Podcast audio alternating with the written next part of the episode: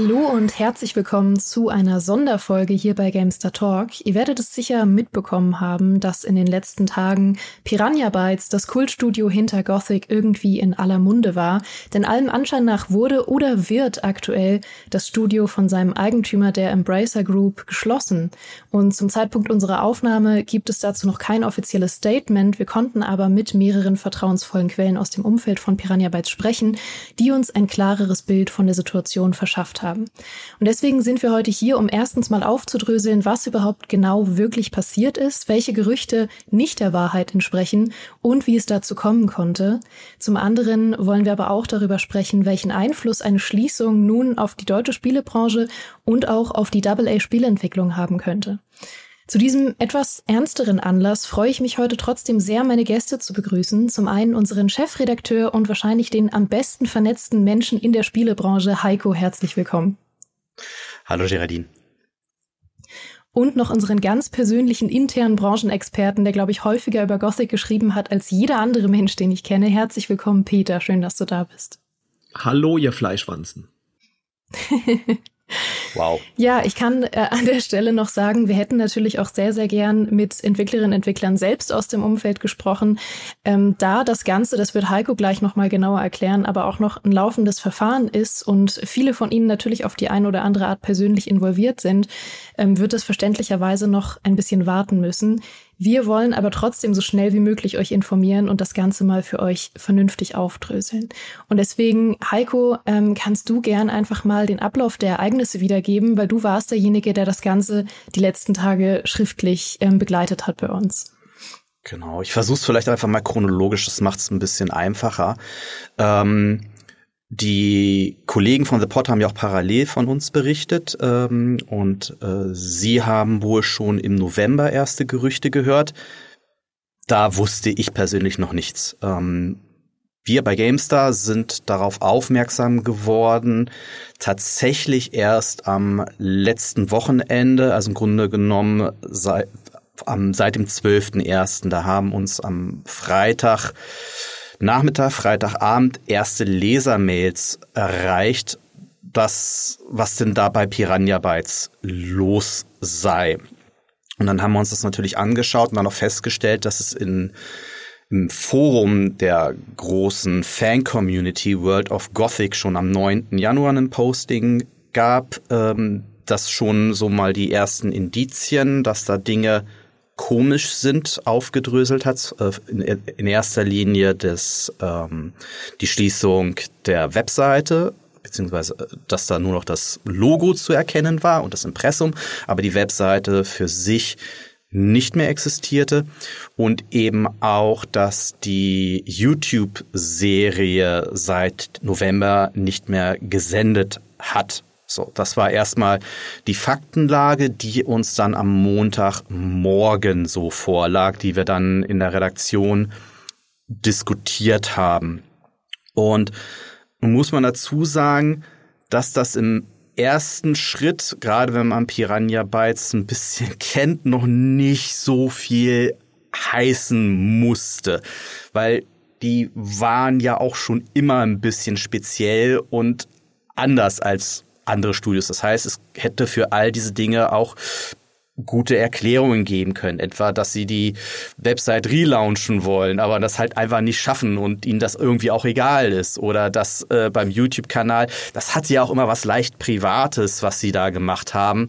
Ähm, halt auch Dinge dazwischen gekommen sind oder die Leute krank waren oder Weihnachtspause oder was auch immer. Ähm, es konnte für all diese Dinge einfach sehr gute Gründe geben.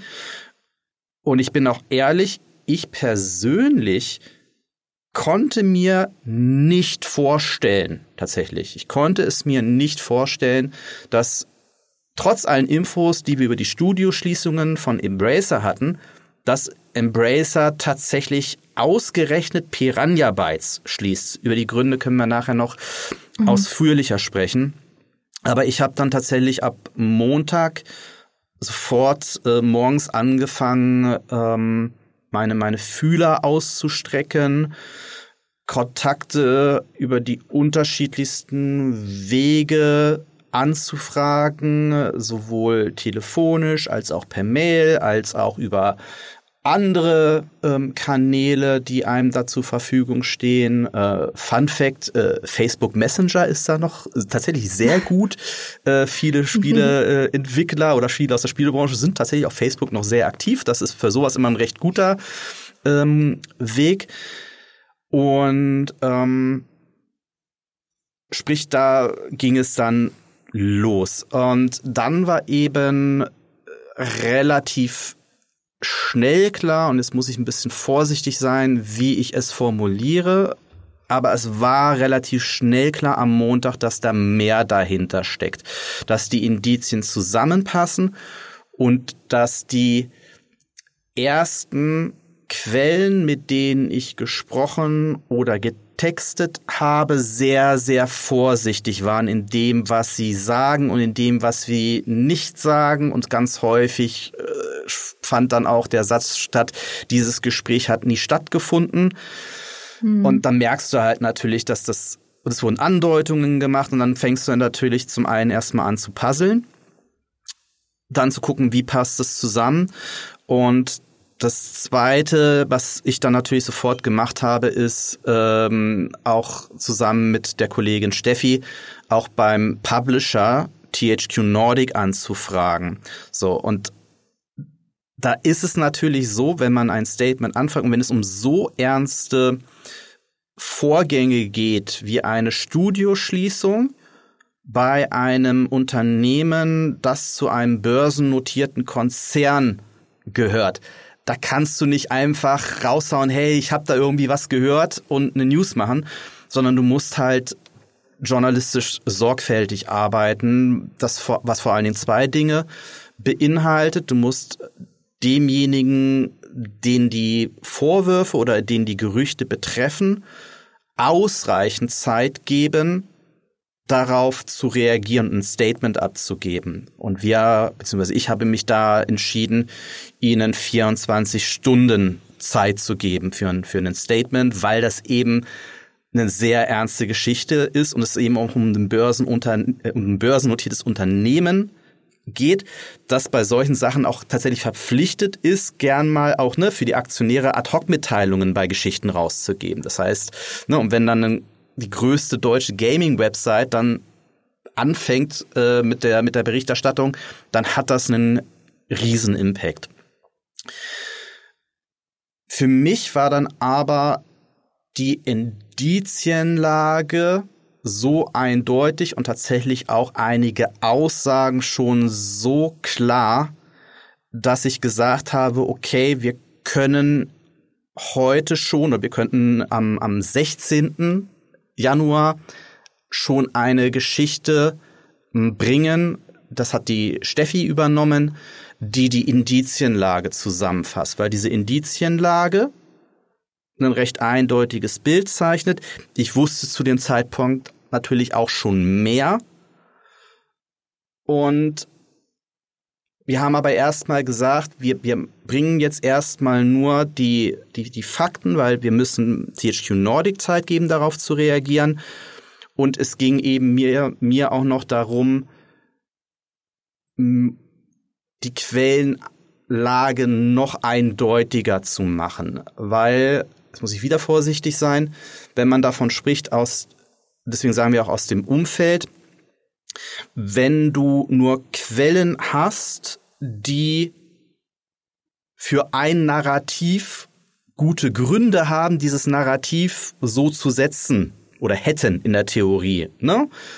Ähm, das ist noch nicht gut genug für eine Story mit einem solchen Impact. Das heißt, aus meiner Sicht braucht es eben auch immer Quellen, die vielleicht nicht ganz so dicht dran sind oder persönlich verbandelt, aber vielleicht eine andere mhm. Perspektive haben und dann wieder das, was man von anderen Quellen gehört hat, bestätigen können. Ich mache es ein bisschen verklausuliert, aber es ist dann so ein bisschen ja. so eine, eine Mischung aus einem Puzzle, wo du dann schaust, ergibt sich ein kohärentes Bild, dass du nach journalistischer Sorgfaltspflicht eben sagen kannst, alles klar, jetzt ist das Bild so eindeutig, dass wir eben sagen können, ähm, dass das passt so. Was ich tatsächlich ein Stück weit auch, ähm, bin ich ehrlich, unterschätzt hatte, war, dass Echo auf diese Sorgen um Piranha Bytes News, ne, die wir dann am 16.01. Mhm. um 13.35 Uhr herausgebracht haben. Denn dann, das war so ein bisschen ähm, der, der, der Faktor für die Quellen oder für die Quellenlage. Okay, der Geist ist jetzt aus der Flasche, der geht eh nicht mehr zurück. Jetzt ist irgendwie auch egal und ähm, wir reden jetzt mit Gamestar. Es ist also tatsächlich so, dass auch erst nach Veröffentlichung dieser News am 16.01. wir oder ich halt kontaktiert wurden. Und dann hat sich dann tatsächlich das Bild noch klarer gezeichnet, so dass wir dann eben gesagt haben, ziemlich genau 24 Stunden später, äh, okay, es ist alles so, wir haben die, die, die Quellenanlage, Quellenlage ist sehr eindeutig und so, dass wir uns eben sicher sind, dass die Fakten so safe sind, dass wir die Geschichte um den Zustand von Piranha Bytes bringen können. Gleichzeitig war die Frist für ein Statement von, von THQ Nordic abgelaufen, die sich dagegen entschieden hatten, die Vorgänge zu kommentieren, weshalb ich dann im Grunde genommen um ja gegen gegen 14 Uhr angefangen habe, diese Geschichte äh, zu schreiben. Und dann gab es dann noch die, die Korrelation der Ereignisse, dass tatsächlich um 15.09 Uhr am 17. Januar der Podcast der Kolleginnen und Kollegen von The Pod eben live ging. Ähm, und während ich quasi geschrieben habe und dann hat quasi die Steffi sich parallel auch noch mal dem äh, The Pod angehört, den Podcast und äh, da war aber auch schon relativ klar, dass äh, deren Infos sich zu teilen mit unseren ergänzen, zu teilen nicht. Teilweise hatten sie auch Infos, die wir nicht hatten. Und dann äh, ging dann eben die News um 16.29 Uhr auf GameStar eben live mit der Headline Neue Informationen zu Piranha, Piranha Bytes Studio hinter Gothic und Elix steht offenbar kurz vor der Schließung. So, puh, mhm. das war jetzt erstmal die, die Ereignisse-Kette mal nacherzählt. Ja, das heißt, Aber wo vielleicht noch wir jetzt ein, aktuell? Ein, ein, ja, mhm. genau. Genau, genau, das ist immer noch, noch eine Sache, vielleicht nochmal zur Ergänzung. Ähm, wir haben uns in dem Fall eben auch bewusst dazu entschieden, dass die News auf unseren eigenen Infos basiert. Ähm, weil ansonsten hätte ich natürlich auch erstmal mit, mit anderen Leuten sprechen müssen, um nochmal die Quellen von The Pots zu überprüfen, weil ich ja auch nicht ja. weiß, welche Quellen sie haben. Ähm, deswegen war das eine sehr bewusste Entscheidung zu sagen, okay, wir beschränken uns jetzt erstmal auf unseren eigenen Informationsstand. Mhm. Aber das heißt, wo stehen wir im Moment, ähm, was die Fakten angeht? Was sind die Sachen, die wir definitiv sagen können zum jetzigen Zeitpunkt? Genau. Jetzt auch da müssen wir jetzt wieder sagen, deswegen sage ich auch jetzt wieder, ich, ich sage jetzt nur, was die Informationslage ist, die ich persönlich von meinen Quellen erhalten habe. Also nur das mhm. werde ich jetzt hier ähm, wiedergeben. Und ähm, die Informationslage gibt eben her, dass Piranha Bytes vom Eigentümer Embracer informiert wurde, dass es eben unter dem Dach von Embracer nicht weitergehen wird. Und dass eben ähm, es ein, ein, ein, dass das Studio veräußert werden solle. Nach unseren Informationen auch einschließlich der Markenrechte an Elex, äh, was ja quasi die aktuelle Serie ist, an denen ähm, mhm. Piranha Bytes arbeitet. Nach unseren Informationen ist eben ihr aktuelles Projekt Elex 3. Und ähm, da gibt's ja auch noch die, die Korrelation, dass ja Embracer auch Markeneigentümer von Gothic ist. Das hat jetzt aber erstmal mit Piranha Bytes nichts zu tun. Das war ist unabhängig voneinander passiert. Ähm, Die weitere Information, die ich als gesichert ansehe, ist, dass die Verkaufsgespräche bis dato erfolglos sind. Warum das nicht verwundert, können wir auch später noch diskutieren. Und deshalb wohl nach einer gewissen Karenzzeit eben ähm, die sämtlichen Angestellten vom Piranha Bytes im Dezember gekündigt wurde. So, wenn man sich mit deutschem Arbeitsrecht auskennt, weiß man, dass Kündigungen anders als etwa in den USA mit Hire and Fire bei uns ja immer einen Prozess sind. Das heißt, dass man zum Beispiel je nach Betriebszugehörigkeit auch ähm, unterschiedliche Kündigungsfristen hat.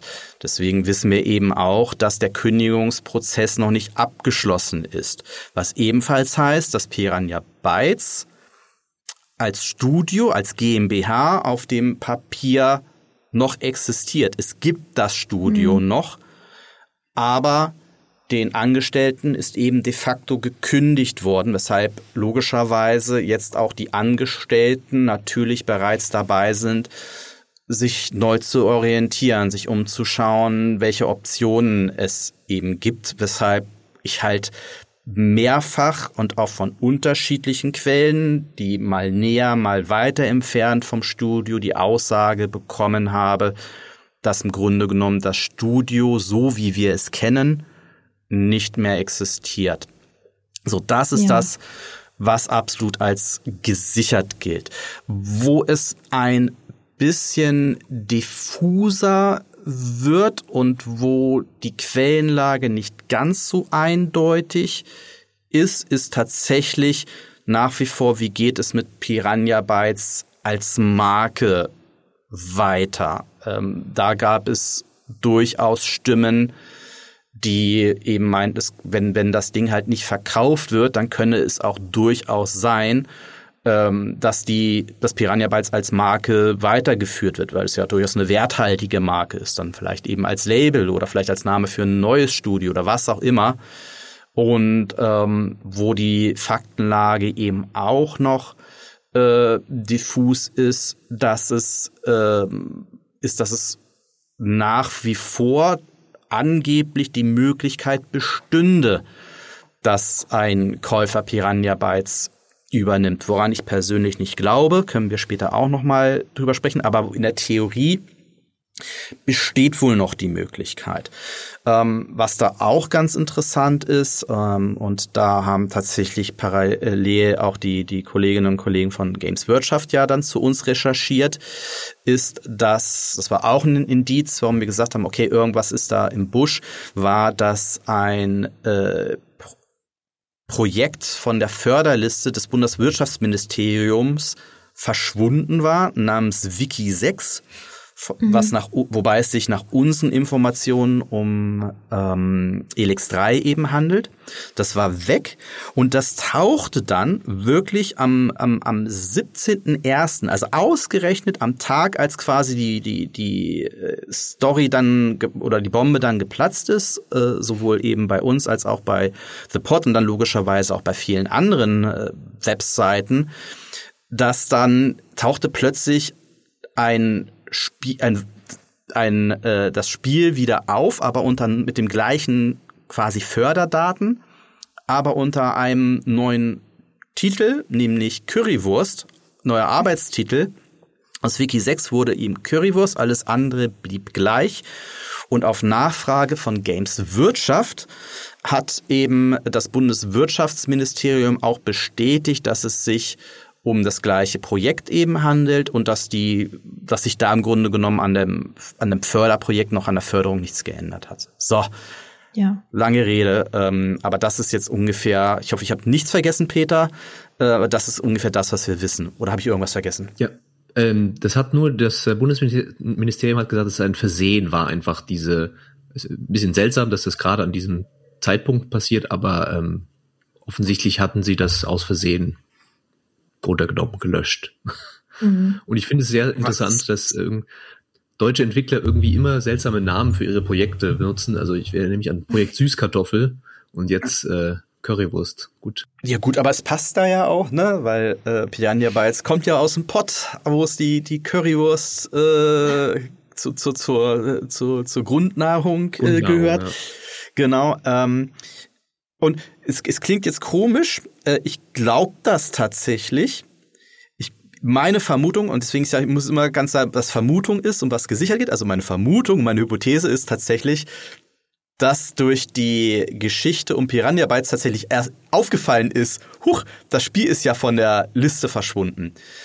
Weil mhm. streng genommen hat tatsächlich ja erstmal eine bewilligte Förderung, muss nicht zwingend was damit zu tun haben, ob äh, das Studio noch existiert, weil ne, man stellt einen Förderantrag, in dem Förderantrag gibt es Bedingungen, an die man, sich, die man sich natürlich halten muss um die Förderung zu bekommen. Und solange diese, diese Bedingungen erfüllt werden, ist es dem Bundeswirtschaftsministerium natürlich erstmal egal, so äh, wer diese Förderung dann entsprechend bekommt, weil sie natürlich eben, das heißt, sie muss natürlich in Deutschland bleiben und so. Es gibt also natürlich Bedingungen, diese Bedingungen müssen erfüllt werden und dann gibt es eben auch die Förderung.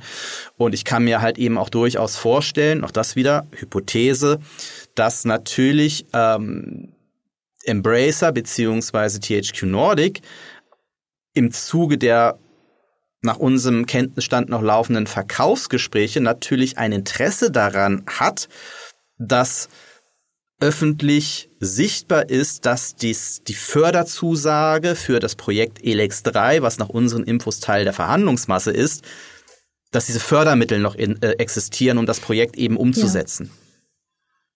Ja. ja.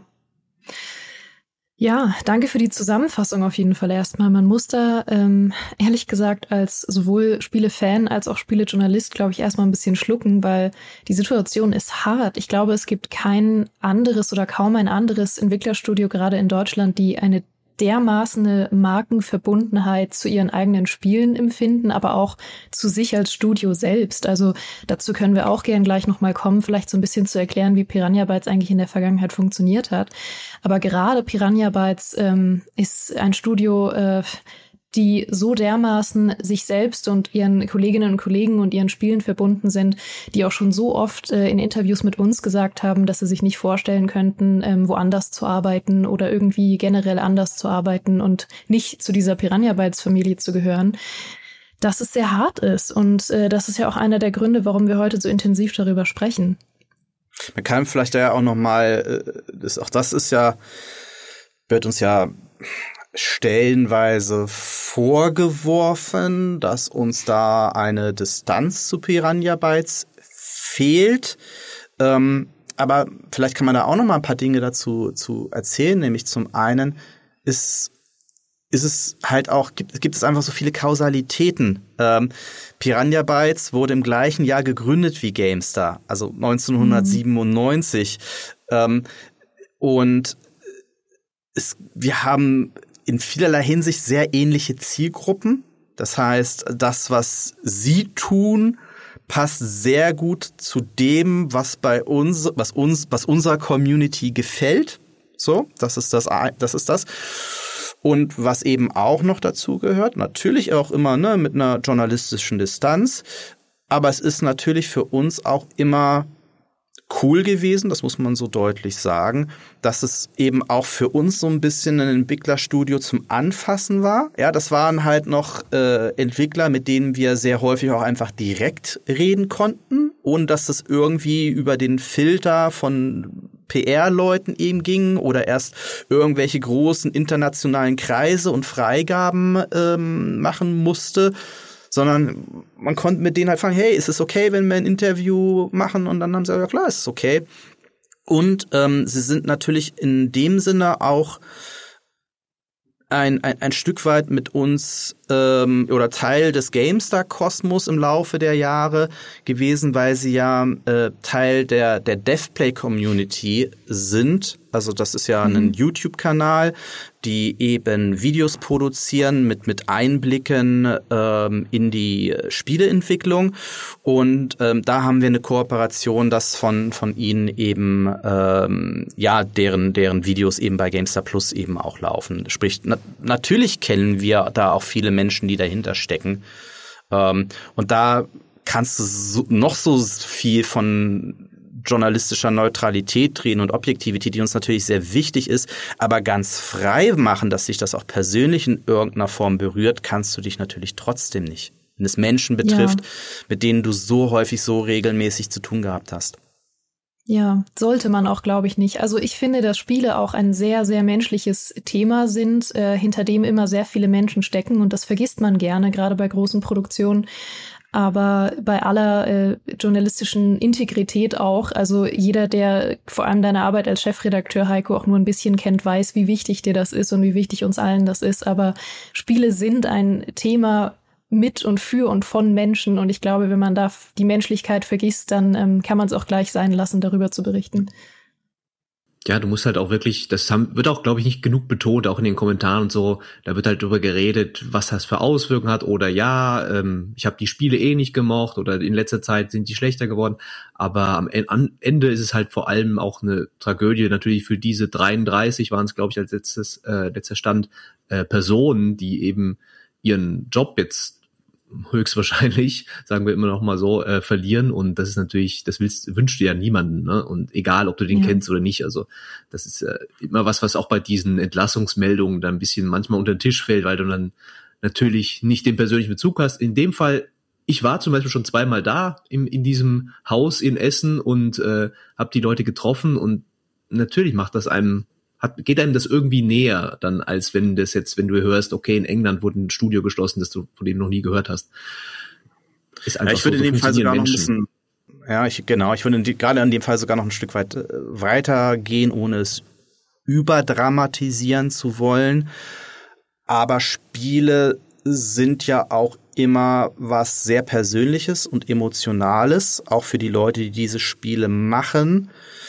Und ich glaube, man kann bei Piranha Bytes schon sagen, dass das Arbeiten für Piranha Bytes für die meisten Leute, die dort waren, eben auch mehr als nur ein Job war und eine Auftragsarbeit, sondern auch ein gutes Stück weit identitätsstiftend. Also das war quasi ein Statement dort zu arbeiten. Das war für die meisten, also zumindest mit denen ich, die ich dort kennenlernen durfte, war das mehr als nur ein Job, sondern das war großer Teil, äh, wie sie sich eben auch selbst sehen. Und, ne? und wenn sowas jemandem wegbricht, ähm, dann ist das halt schon ein eben nicht nur ein Job, sondern auch ein Stück weit ein Lebensentwurf.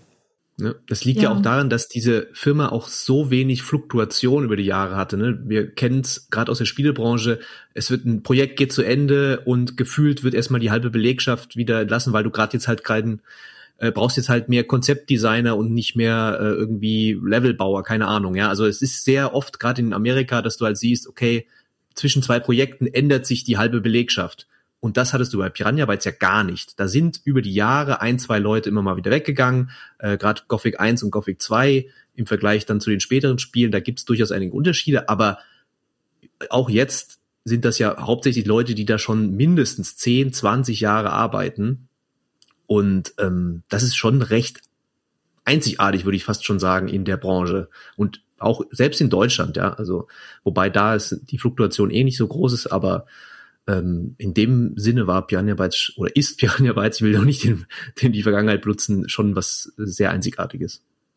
Ja, auf jeden Fall. Also für alle, die sich dafür mehr interessieren, kann ich eigentlich auch immer noch unsere äh, Piranha Bytes Doku empfehlen, die wir 2018 gemacht haben, weil da sieht man sehr, sehr viel von dem, was ihr beschreibt, ähm, wie Piranha Bytes überhaupt funktioniert hat und was sie so ähm, einzigartig auch macht, äh, wie du es gerade beschreibst, Peter. Ähm, es ist auch sehr, sehr interessant einfach zu hören, wie sie darüber sprechen, zum Beispiel über die Tatsache, dass sie ähm, gar nicht jetzt groß neue Mitarbeiterinnen und Mitarbeiter ständig anheuern wollen, geschweige denn austauschen wollen, weil sie zum Beispiel oft gesagt haben, ja, wir brauchen ja Leute, die überhaupt menschlich zu uns passen. Und das ist irgendwie so ähm, wirklich noch ein ganz äh, vergangener Geist eigentlich der allerersten Spieleentwickler, ähm, den sie sich einfach immer behalten haben. Vor allem in der Spielelandschaft, die einfach immer kommerzieller wird, auch zwangsläufig manchmal und äh, servicegetriebener und äh, mittlerweile einfach wirklich sehr viel industrieller im eigentlichen Sinn ist. Und das ist etwas, was sie sich einfach immer behalten haben. Es gibt dazu tatsächlich eine ganz charmante ähm, Anekdote. Ähm, wir haben ja früher immer die Spiele des Jahres äh, ausgezeichnet oder von unserer Community wählen lassen und äh, eine Zeit lang dazu tatsächlich so eine, eine Award-Show veranstaltet. Ähm, und ähm, bei Gothic 3 hat tatsächlich trotz des wirklich ja der Release-Katastrophe, die Gothic 3 de facto war. Und das ist, glaube ich, ja auch die große Zäsur in der Piranha Bytes Historie und ne, bei der Entwicklung von Piranha, äh, von Gothic 3 war ja auch, das muss man schon sagen, da haben viele führende Köpfe die das Studio einst quasi aus der Taufe gehoben haben, auch das Studio verlassen. Also das war mit Sicherheit eine, eine, eine Zäsur in der Unternehmensgeschichte.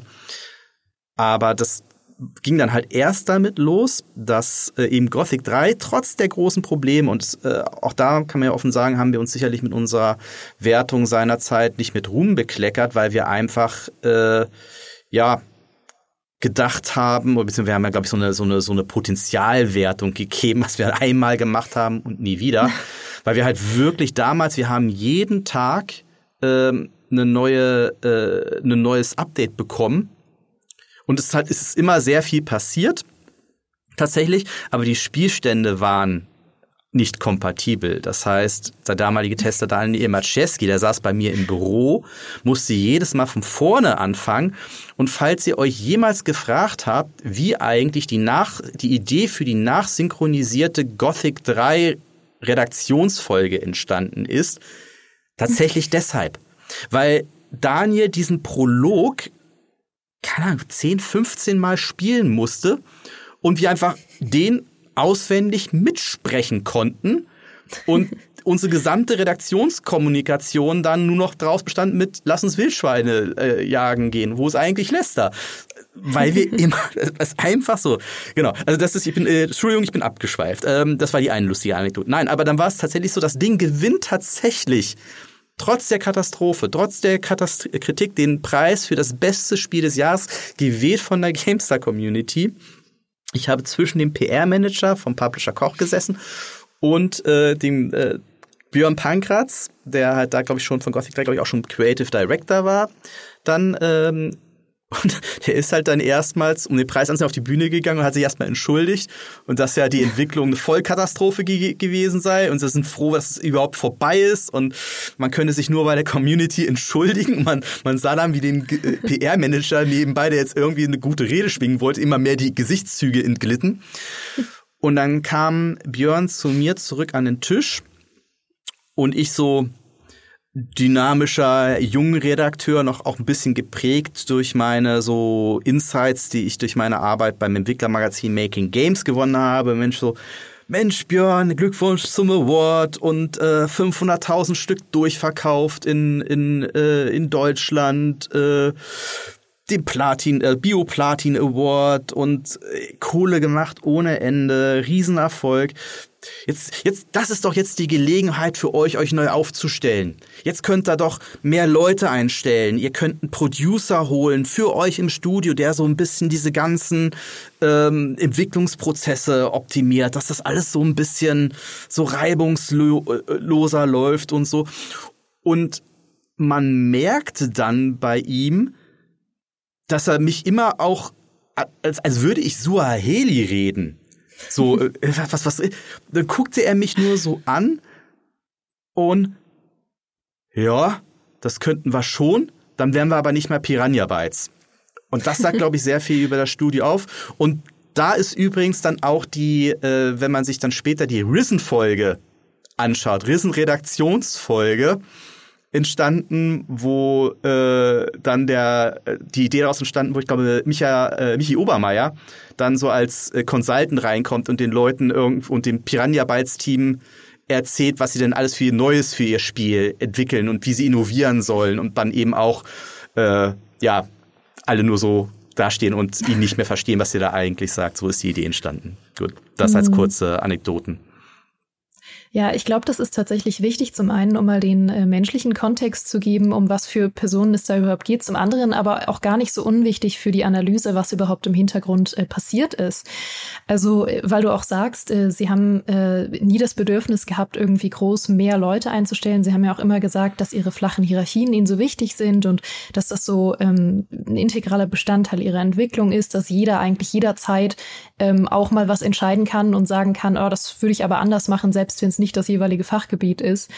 Und dass das ja auch Menschen sind, die auf der Arbeit befreundet, zusammen verheiratet sind und die nach der Arbeit weiter Spiele entwickeln, Pen and Paper spielen und Cosplay machen und eine absurde Leidenschaft für ihre eigene Marke einfach haben, die ich ähm, eigentlich bei keinem anderen Studio heutzutage noch so erlebt habe. Und wie gesagt, ähm, wenn man sich die, die Doku mal anschaut, die wir gemacht haben 2018, sieht man dieses äh, Mehrfamilienhaus, das ihr schon erwähnt habt, äh, aus dem heraus sie entwickelt haben. Und ähm, ja, wie nah einfach die Leute sich auch stehen, wie nah sie ihren Spielen stehen und gleichzeitig auch, ähm, wie sie immer gesagt haben, na ja, wir haben äh, eine gewisse Grenze, über die wir gar nicht unbedingt hinaus entwickeln wollen. Also sie haben das, glaube ich, äh, mal Sättigungsgrad genannt und haben gesagt, na ja, wir wollen unbedingt, gar nicht unbedingt, was zum Beispiel die Technik angeht, ähm, noch immer einen oben draufsetzen, sondern wir haben halt eine Vision und äh, die wollen wir umsetzen und wir wollen nicht unbedingt noch größer werden. Und das ist ja vielleicht auch ähm, ein spannender Faktor, der zum einen den Geist der Spiele ausmacht, zum anderen aber vielleicht auch mit in diese Situation reinspielt, die wir jetzt vielleicht mal ein bisschen aufmachen können. Mhm. Nämlich was ähm, tatsächlich jetzt eigentlich die Gründe sein könnten oder wie sich das Ganze überhaupt im Hintergrund so entwickelt hat. Und da spielen, glaube ich, mehrere Faktoren zusammen. Äh, zum einen die Embracer-Situation, die wir vielleicht gleich nochmal erklären können. Zum anderen ähm, durchaus auch, dass der kommerzielle Erfolg von Elex 2 ausgeblieben ist oder zumindest nicht an die Erwartungen von Embracer rangereicht hat. Ähm, vielleicht können wir einmal kurz ähm, zusammenfassen, was überhaupt die Lage bei der Embracer Group, äh, Group gerade ist, denn ähm, Piranha Bytes sind jetzt wahrlich nicht äh, die ersten, die es trifft. Ja, also Embracer hat letztes Jahr ähm, mehr oder weniger gewarnt, ähm, dass äh, eben sie in, ja, kann man so sagen, in wirtschaftlichen Schwierigkeiten stecken, weil der Grund dafür soll ein durchgefallener Deal sein. Der war in Milliardenhöhe mit einem bis dato immer noch offiziell unbekannten ähm, Partner, aber es wurde dann durch ähm, journalistische Arbeit mit Quellen halt äh, schnell gegen dann halt die die die das Gerücht um oder die die die Analyse, dass das eben aus Saudi-Arabien kommen sollte. Also ähm, Saudi-Arabien für, für die zur Erklärung äh, hat sich in den letzten Jahren sehr stark darum bemüht, im Gaming zu investieren äh, mit sehr, sehr viel Geld. Und äh, die Theorie ist eben, dass sie bei Embracer eben jetzt groß einsteigen wollten. Und aus irgendeinem Grund ist dieser Deal dann auch im letzten Moment zusammengefallen. Ähm, und natürlich hatte Embracer mit diesem Geld schon mehr oder weniger geplant. Ja, Embracer hat in den letzten ah mein Güte, wie viele Jahren jetzt schon? Sechs Jahren, fünf Jahren, sehr, ist sehr stark gewachsen, hat sehr viele Studios und Lizenzen aufgekauft, ist sehr stark, hat sehr viele neue Mitarbeiter dadurch gewonnen, ist ein riesiges Konglomerat geworden, äh, mit diversen Unterabteilungen, von dem THQ Nordic ja auch eine ist. Ähm, das ist ja inzwischen der Publisher, der früher hieß es THQ Nordic AB, jetzt ist es eben Embracer, die große Oberabteilung. Und ähm, allein diese diese Ansicht von allen Studios, die zu Embracer gehören, das war wirklich ein Riesending. Da konntest du, äh, vielleicht hast Heiko, hast du noch die, die genaue Anzahl im Kopf, wie viele es waren, aber es waren also mehrere Dutzend und auch mehrere, ich, über 100 Spiele, die in Entwicklung waren tatsächlich. Ähm, und das hat sich dann eben durch diesen, durch diesen Deal, der quasi Auslöser war, hat sich dann herausgestellt, okay, das ist nicht mehr wirtschaftlich tragbar. Und Embracer hatte eigentlich dann die, die, äh, die Konsequenz daraus gezogen, okay, wir müssen sparen, wir müssen überall Kosten äh, zusammenstreichen. Das hat dann noch zusammengefallen mit einer allgemeinen Krise, sage ich mal, in der äh, IT-Branche. Ähm, wir haben es gesehen letztes Jahr. Äh, es wurde durch die Bank weg überall, nicht nur in der Spielebranche, auch bei Microsoft und so weiter, ähm, wurden Stellen gestrichen. Und ähm, genau, Embracer hat eben 900 Angestellte äh, glaube ich, jetzt hat, hatten sie im November angekündigt, 900 Angestellte zu, ähm, äh, eben zu entlassen und Studios teilweise ganz zu schließen, Projekte einzustellen. Und ähm, das sind eben, da kann man jetzt, das, da passt diese Nachricht von Piranha Bytes jetzt natürlich gut ins Bild, ne? Hm.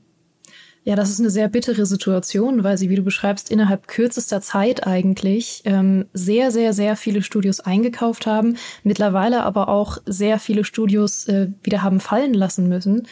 Und das ist gerade einfach eine Situation, die haben wir auch äh, in einem anderen Talk schon äh, mit unserem Industrieexperten Human Nagafi besprochen, äh, bevor es überhaupt jetzt zu dieser Piranha-Bytes-Situation kam. Ähm, das ist eine sehr, sehr komplizierte Situation. Und da fragt man sich, hätte man das irgendwie aufhalten können seitens der Studios überhaupt? Oder ist da ein Ball ins Rollen gekommen, äh, den man als Studio selbst gar nicht mehr hätte stoppen können? Ja, äh, nein, also die, die Studios, ähm, es ist natürlich, man kann immer nicht sagen, bei solchen Sachen, die sind schuld, also da mit dem Finger auf etwas mhm. zeigen. Was man, denke ich, aber schon sagen kann im konkreten Fall, das äh, ist das Embracer Grunde genommen das größte Symptom eines Problems oder einer Krankheit ist, die sich kurioserweise ähm, durch die Corona-Pandemie entwickelt und verstärkt hat. Grundsätzlich ist es erstmal nichts Ungewöhnliches, dass wir gerade, und das mag zynisch und kalt klingen, aber dass wir gerade, dass gerade Personal in der Games-Branche tendenziell abgebaut wird, weil wir uns gerade im Grunde genommen beim, beim Abschwung des Konsolenzyklus ähm, befinden. Das heißt, wenn jetzt heute neue große Spieleprojekte gestartet gestartet werden, dann müssen die ja schon, weil wir jetzt mittlerweile bei Entwicklungszyklen von fünf bis acht Jahren angekommen sind, zumindest bei großen Projekten, ähm, müssen die schon mit Hinblick auf die nächste Generation entwickelt werden. Dadurch äh, bist du jetzt vor allem in der Konzeptphase und in der Konzeptphase brauchst du deutlich weniger man- und Woman-Power als in der Vollproduktion, weil es erstmal nur darum geht, einen sogenannten Vertical Slice zu entwickeln, also in einer begrenzten Umgebung nachzuweisen, dass ein Spielkonzept funktioniert. Ähm, und dann wird's in der Regel ist es dann eben so, dass es dann zwei, drei äh, Jahre später wieder alle verzweifelt Personal suchen und sich beschweren, dass es niemanden gibt. Ähm, weil auch da ja die Problematik ist, dass du hier mittlerweile, und das, das ist auch eine historische Entwicklung, für große Spiele eben nicht mehr 30, 40 Leute brauchst wie Piranha Bytes, sondern mehrere hundert bis mehrere tausend Leute für eine Vollproduktion. Du brauchst aber bei weitem nicht mehrere hundert oder mehrere tausend Leute, um ein Spielkonzept zu entwerfen. Ja, dafür reichen ein paar Dutzend. Ähm, das verstärkt sich dadurch, dass die Produktionen immer aufwendiger werden, ne? weil man immer mehr Assets bauen muss dann später, um das Spielkonzept umzusetzen. So, das ist das eine. Das Ganze wird aber noch zusätzlich dadurch verstärkt, und das mag kurios klingen, dass die Games-Branche einer der ganz wenigen Gewinner, vielleicht noch neben Lieferdiensten, äh, der Corona-Pandemie war.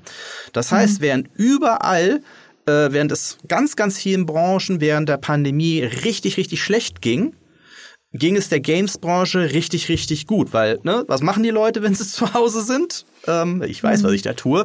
Ähm, ne, also die Leute haben mehr gespielt. Und was passiert mit Investorenkapital, wenn das, wenn es bestimmten Märkten richtig schlecht geht und bestimmten Märkten richtig gut? Dann geht das ganze Investorenkapital in den Games-Markt. So, ähm, und davon hat auch ein Embracer überproportional äh, profitiert. Das heißt, es war ganz, ganz einfach, sehr viel Kapital einzusammeln. Man, nun muss man aber natürlich wissen, dass dieses Investorenkapital, das man bekommt, auch immer eine Wette auf die Zukunft ist. Also, dass das immer so weitergeht, wie es jetzt gerade super läuft. Und da haben wir eben das Problem, ja, die Games-Branche ist weiterhin gewachsen, aber eben bei weitem nicht in dem Ausmaß, das die Investoren erwartet haben. So, das heißt, was passiert jetzt? Die Investoren sind unzufrieden, die Investoren wollen mehr Marge, ja, die wollen mehr Dividende, die wollen mehr Zinsen für das Geld, was sie in den Markt gegeben haben. Und dann kommen wir zu einer letzten Besonderheit der Games-Branche, die das Ganze noch äh, ja so dramatisch macht, wie es ja eben ist, weil Piranha Bytes ist ja auch nur ein Studio von ganz vielen. Ne? Gestern ging ja dann auch noch mhm. die Marke, äh, die Nachricht rum, dass Threaks auch ein Studio mit einer ähnlichen Größe ist, ist nicht ganz so bekannt, aber eben auch als als durchaus erfolgreiches Studio gilt, was seit nach 15 Jahren schließen musste. Mhm. Ähm, aber äh, ist halt das Problem in der Games-Branche und das zynische Problem in der Games-Branche, dass du halt der, der größte Kostenfaktor das Personal ist. Und vor allem der, der größte Kostenfaktor, bei dem du am schnellsten Geld einsparen kannst und die Marge erhöhen kannst, ist, ich entlasse Leute. Ich verkaufe immer noch Spiele, die schon fertig sind. Ja, ähm, aber ich habe nicht mehr diese hohen Fixkosten. Und das sorgt eben allgemein dafür, dass wir gerade es mit so vielen Entlassungen und Spieleschließungen in der Gamesbranche zu tun haben. Mhm. Ähm, ja, soweit, äh, so bitter, so verständlich. Die Frage, ähm, die sich danach stellt, ist natürlich, warum es jetzt zum jetzigen Zeitpunkt gerade Piranha Bytes noch getroffen hat. Heiko, du hast schon gesagt, dass du nicht damit gerechnet hast. Ähm, wie ging es dir damit, Peter? Weil du warst ja derjenige, der bei uns äh, die letzten Jahre immer Gothic und Elix ohne Ende begleitet hat und äh, auch durchaus äh, berechtigte Kritik zum Beispiel am letzten Elix hatte und ähm, der auch gesagt hat, naja, vielleicht braucht es an der Stelle jetzt eben doch mal mehr Innovation ähm, ist es so, dass Elex 1 äh, kommerziell äh, erfolgreich war und zu Elex 2 hat Embracer ähm, gesagt, es hätte unterperformt ähm, an, angesichts ihrer Erwartungen. Ähm, wie würdest du das einordnen, Peter? Ja, also underperformed ist noch nett äh, umschrieben. Also wenn du dir die Steam-Zahlen auch nur, das ist ja eine der wenigen Zahlen, auf die wir auch als Journalisten Einblick, in die wir Einblick haben, um Erfolg vom Spiel abzuschätzen. Und das sind halt Welten liegen dazwischen, zwischen Elex 2 und Elex 1.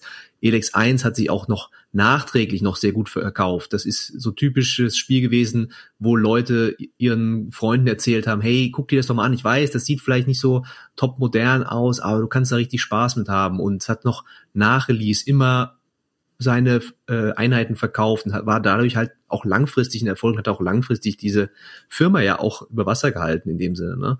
Ähm, und Elex 2, ja, das ist erschienen wirklich eine Woche jetzt nach oder ja nach Elden Ring 2022. Mhm. Und wer weiß, äh, wer irgendwie mal letztes Jahr irgendwas mit Games verfolgt hat, der weiß, äh, vorletztes Jahr, dass 2022 Elden Ring alles dominiert hat. Das war das Spiel. Und mhm. ähm, dann kommt eine Woche später ein ähnliches, ich sag mal ähnliches Spiel, weil es eine Open World hat, ist ein Rollenspiel, kämpfst irgendwie mit Schwertern vielleicht auch mal rum, ne? Ähm, und da war natürlich, erstens war die mediale Aufmerksamkeit voll auf Elden Ring. Ähm, niemand hat auf Elex 2 quasi, da war kein Hype drum, außer jetzt vielleicht bei der GameStar ein bisschen, ja, im deutschen Bereich, aber äh, gerade international hat das niemand auf dem Schirm gehabt. Ähm, dann natürlich die Leute, selbst Leute, ich denke, die Piranha Bytes Spiele in, interessiert haben, haben vielleicht auch mal in Elden Ring reingeschaut und haben sich dann gedacht so, naja, jetzt eine Woche später, Elex 2 sieht dagegen jetzt, aber das stinkt in allen Belangen ab, ähm, muss man sogar klar sagen. Es ist halt ein Spiel für Liebhaber und hat halt seine Schwächen und ist äh, gerade technisch auch sehr veraltet gewesen. Ähm, und dadurch, all diese Faktoren haben halt dazu geführt, dass das ein furchtbarer Start war, das kann man sagen. Es hat, und es hat auch nachträglich nicht einen ähnlichen Erfolg gehabt wie Elex 1. Inzwischen steht es auch ähm, bei Steam auf ähm, äh, die Steam Reviews sind jetzt ein bisschen besser geworden. Äh, steht bei 75 Prozent, was ganz okay, okay ist. Aber es hat viel mehr Kritik auch von Fans bekommen, von Leuten, die Elix 1 mochten. Ähm, viele davon waren nicht zufrieden mit Elix 2, also hatten sie selbst ihre Kernzielgruppe nicht richtig erreicht. Und das ist natürlich eine super schlechte Ausgangssituation. Das erklärt zumindestens, warum man jetzt denken könnte, ey, dieses Piranha Bytes lohnt sich das nochmal LX3 die machen zu lassen. Aber trotzdem, um zu der ursprünglichen Frage zu kommen, hat mich das auch überrascht, hat mich äh, auch ein bisschen geschockt. Ich war auch am Anfang so, als ich die Mails von irgendwelchen Lesern gelesen habe, dachte ich mir so, naja, da, da ist jetzt ein bisschen, die, die übertreiben vielleicht ein bisschen, die werden jetzt nicht deswegen stießen, weil die Webseite umgebaut wird. Ähm, und ich hätte mir das nicht vorgestellt tatsächlich, auch gerade wegen der Förderung. Ja, sie haben über drei Millionen, glaube ich, sind's äh, Euro in Förderung mhm. für Elex 3 bekommen, für das angebliche Elex 3. ähm, wo du denkst, na ja, da ist ja offensichtlich durchaus ein Teil dieser Entwicklung ist auf jeden Fall finanziert und wie viel Sinn kann es ergeben, jetzt ein Studio zu schließen, das schon ja auch jetzt wieder zwei, drei Jahre, ähm, naja, zwei Jahre mindestens an der, an der Entwicklung sitzt ähm, und ein Projekt hat, das auch auf einer, sage ich mal, zumindest soliden Basis funktioniert. Also es ist keine komplett neue Entwicklung und so.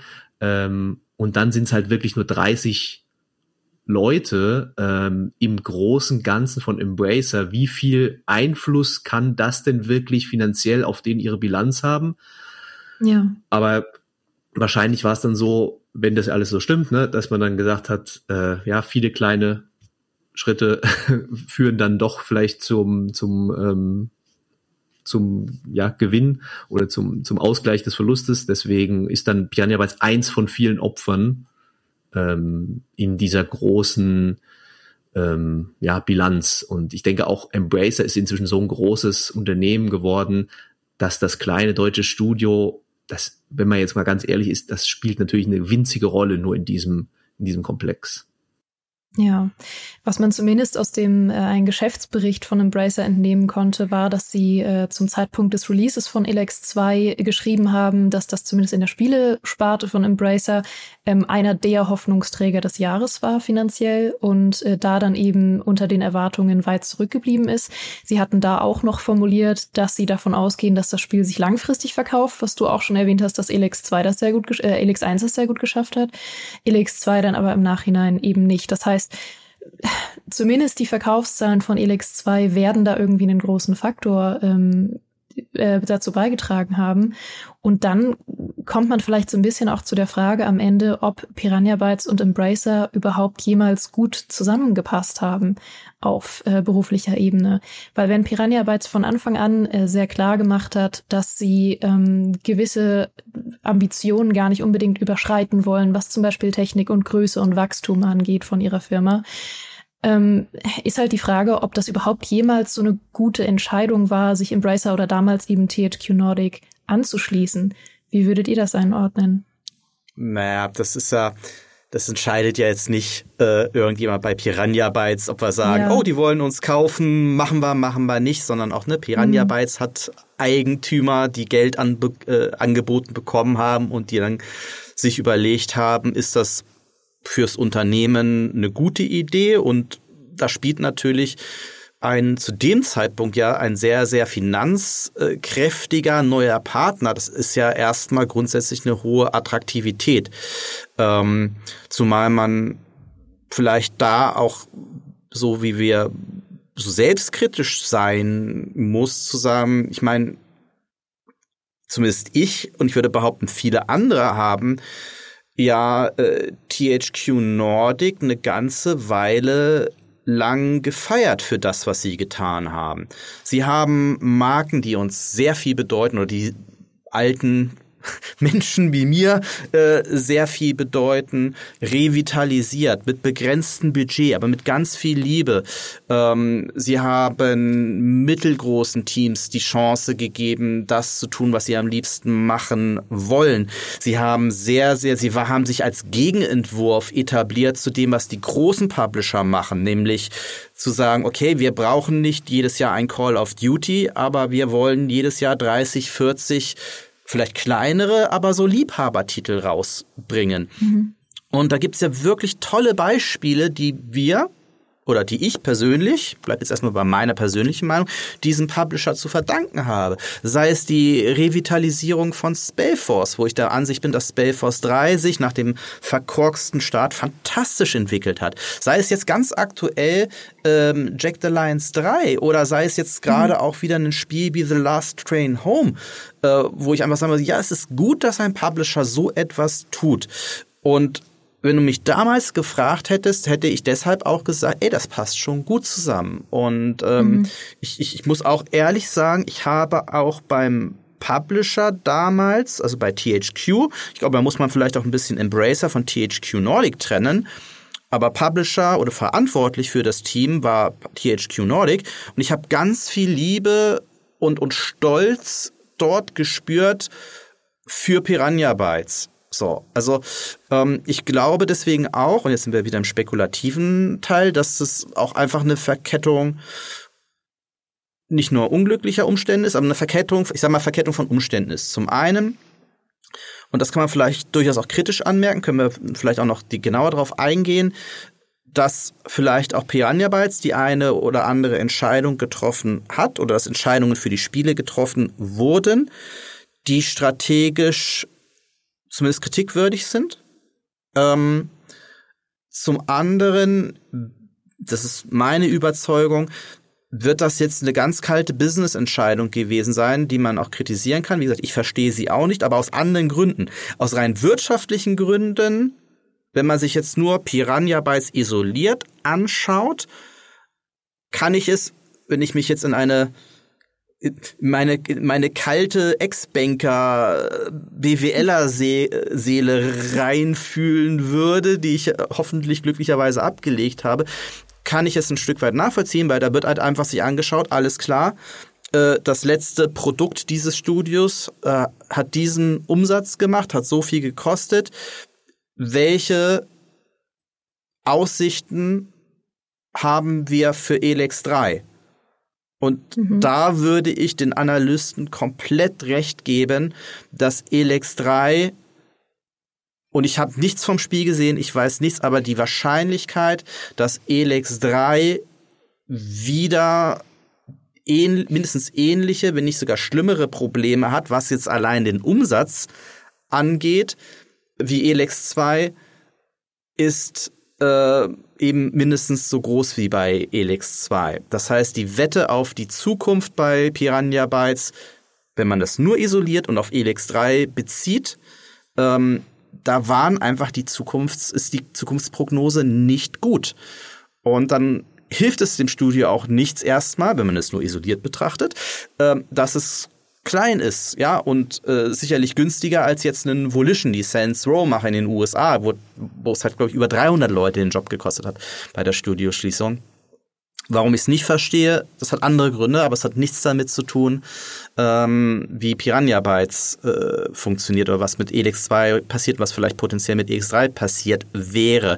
Aus der Hinsicht ist eine Studioschließung, zumindest aus betriebswirtschaftlichen Gründen, auf kurzfristige Sicht vielleicht äh, zielführend gewesen, was die Unternehmenszahlen angeht. Und was, oder auch was das Zufriedenstellen der Investoren angeht. Darum geht's ja auch. Mhm. Klar, man muss auch zeigen, dass man was macht. Ja, es ist ja auch viel diese Sache. Ne, okay, was was hat denn was ist denn der Plan der Geschäftsführung, ne, um diese Probleme, die ja jetzt Embracer hat, ähm, aus dem Weg zu räumen. Und ich finde, du hast was ganz wichtig gesagt, dass man THQ Nordic und Embracer tatsächlich nicht ganz in den einen, einen Topf werfen muss, äh, darf, weil ähm, wenn wir jetzt nochmal zurückgehen auf die äh, Erkenntnisse der Kollegen bei The Pot, die haben ja zum Beispiel gesagt, ähm, dass angeblich äh, THQ Nordic sehr gekämpft hätte für Piranha Bytes und für die Belegschaft, ähm, was für mich, wenn das stimmt, ein Indiz dafür ist, dass ähm, das halt eine Entscheidung war, die von ganz weit oben kam und mhm. ähm, am Ende dann eben auch so, so sympathisch teilweise der Publisher-Teil, also von THQ Nordic teilweise, was die für Entscheidungen machen. Und ich finde das auch ganz toll, was sie für Spieler auch gebracht haben und welche, welche, was für einen Fokus sie setzen. Ich erinnere mich doch damals, als es nur ähm, noch nicht THQ Nordic war, haben sie, glaube ich, mal von Quantum Break äh, die Lizenz von Microsoft gekauft und haben eine Retail-Version rausgebracht, die dann auch äh, auf Steam, äh, die dann äh, auch deutlich schöne, besser war, die war dann noch verbessert und so. Also man hat immer das Gefühl gehabt, die haben durchaus ein Interesse daran, auch die Spieler zufriedenzustellen. Sie haben Titan Quest zurückgebracht, ähm, mit Patches, Add-ons, immer ihre eigenen Spieler ja noch nochmal gepatcht und so. Hm? Und ähm, das hat natürlich da, da auch verdient viel Sympathie äh, gesammelt bei Spielern, auch bei, bei mir persönlich. Und ich, deswegen kann ich das auch nicht so richtig zusammensetzen. Ne? Jetzt äh, diese mhm. erst so und dann sagen, okay, jetzt Piranha Bytes nach einem, einem Flop, so muss man es ja sagen, bei LX2 ist jetzt die Bude zu.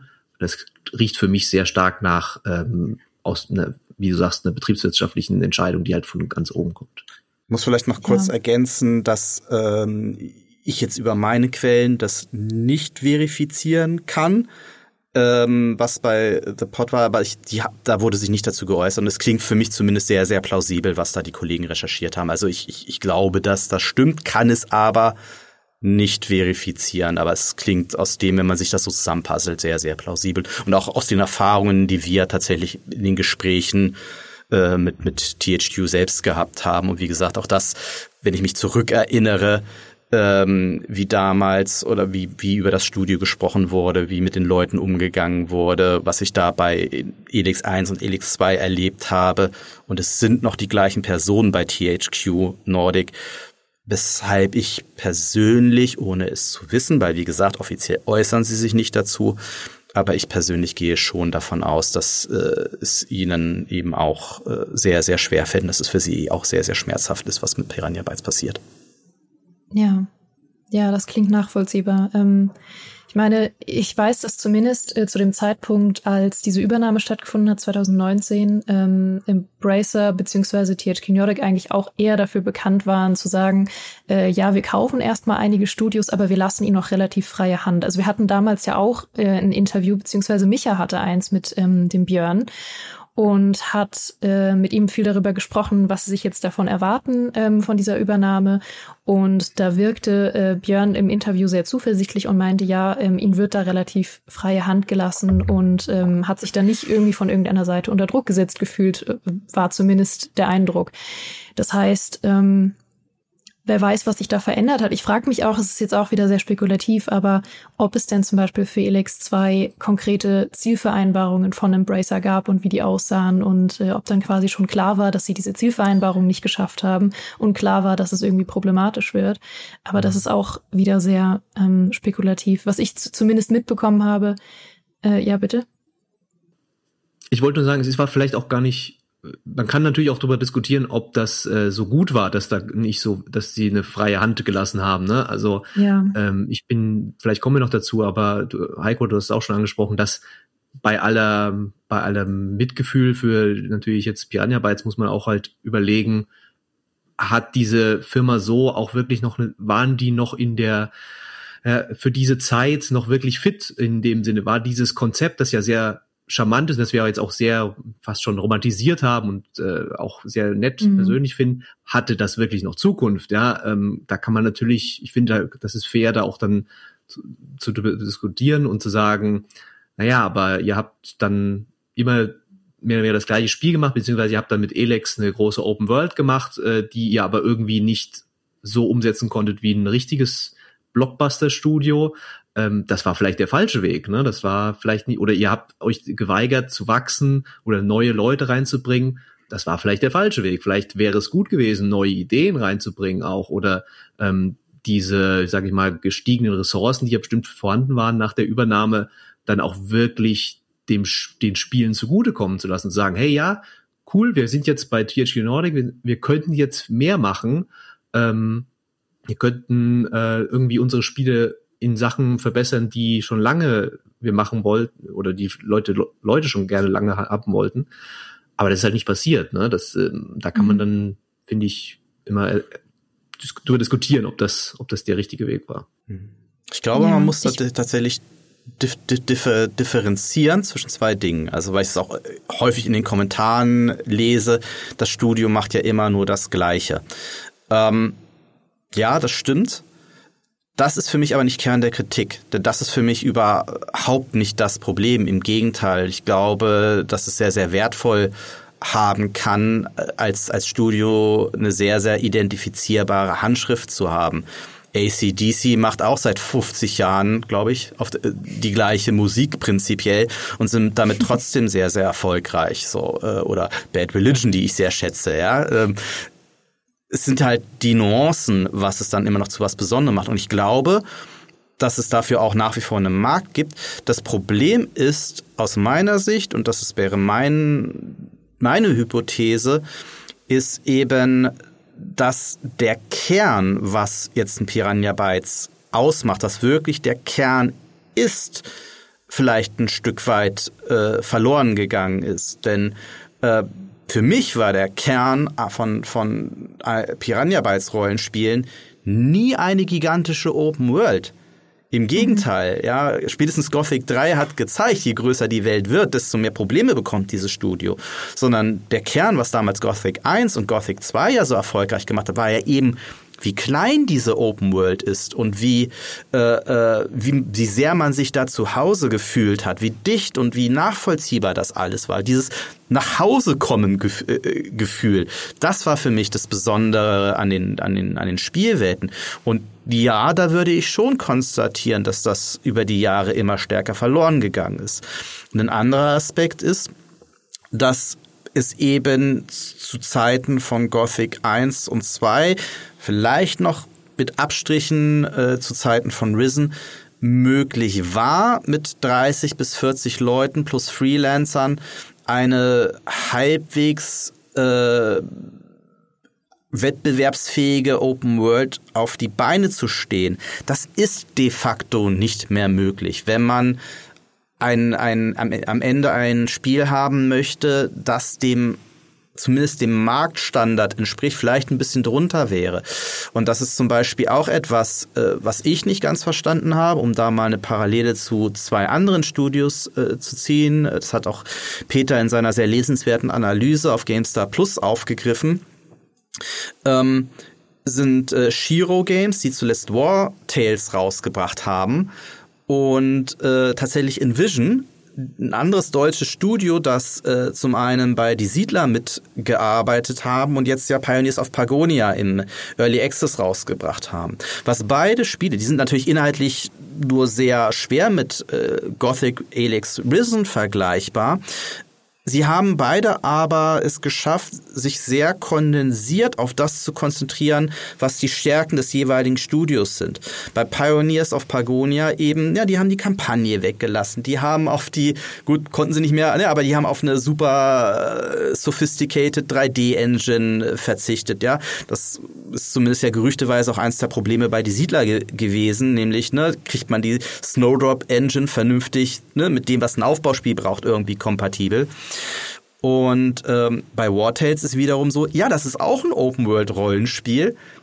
Es stellt aber die Open World aus der Vogelperspektive wahr. Sie sieht trotzdem schön aus, aber äh, man kann trotzdem dort viel entdecken, aber es ist eben nicht diese teure Umsetzung einer Open World.